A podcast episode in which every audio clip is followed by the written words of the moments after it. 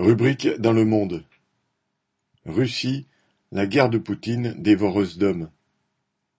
Des médias russes viennent d'affirmer, en citant des sources à la tête de plusieurs régions, que la Russie allait lancer le 1er avril une campagne d'information visant à recruter 400 000 engagés pour faire face aux besoins de l'armée. Il s'agit de combler les énormes pertes après 13 mois de guerre en Ukraine. Mais le Kremlin veut aussi pouvoir faire face aux besoins croissants en chair à canon dus à l'escalade militaire que, dans le camp opposé, l'OTAN mène toujours tambour battant avec la peau des soldats et civils ukrainiens, sous un déluge de livraisons d'armes qui font exploser les profits des industries d'armement américaines, allemandes, françaises, britanniques.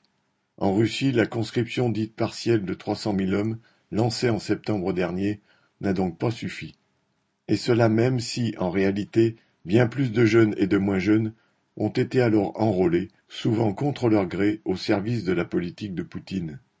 Plus de 500 000 hommes ont dû ainsi partir à la guerre ces derniers mois, selon ce qu'ont calculé les organismes statistiques en se fondant sur la flambée subite du nombre de mariages enregistrés depuis l'automne.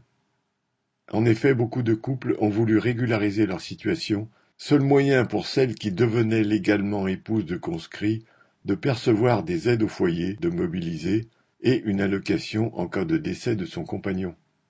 En disant chercher surtout des engagés, Poutine s'en tient à ce qu'il martèle depuis le début de cette guerre. Il refuse de recourir à la mobilisation générale. Mais au-delà d'un aspect démagogique, cette posture vise à protéger les intérêts bien compris du régime russe.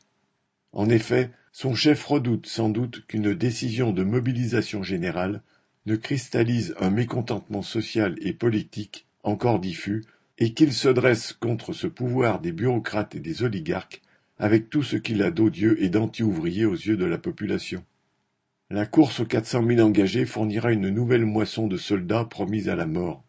Dire que ce seraient des volontaires est une sinistre plaisanterie. Ils viendront, comme les fois précédentes, des couches les plus pauvres de la population, des régions déshéritées et souvent peuplées de minorités nationales où il n'y a guère de travail. De plus, L'appel ordinaire aux conscrits et les convocations de rappelés continuent. Pire, les députés russes viennent de déposer un projet de loi, évidemment suscité par le Kremlin, qui porte à trente ans l'âge limite de l'incorporation, au lieu de vingt-sept actuellement. Le but est de priver les sursitaires d'une possibilité d'échapper à la conscription. Et dans un établissement d'enseignement supérieur, tel l'Institut d'aviation de Moscou, d'ores et déjà les étudiants ne reçoivent leur diplôme que s'ils signent leur convocation au centre d'enrôlement.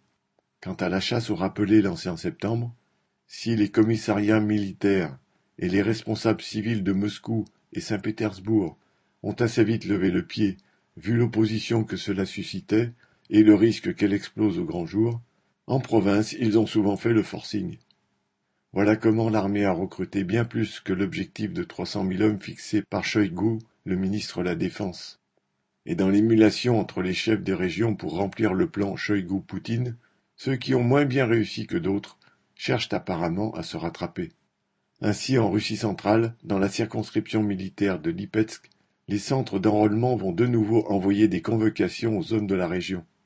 Interrogés dans la presse, les autorités ont déclaré que cette mesure relève de la comptabilité administrative, celle qui remplit les cimetières en Russie, comme en Ukraine, et oblige à les agrandir sans cesse.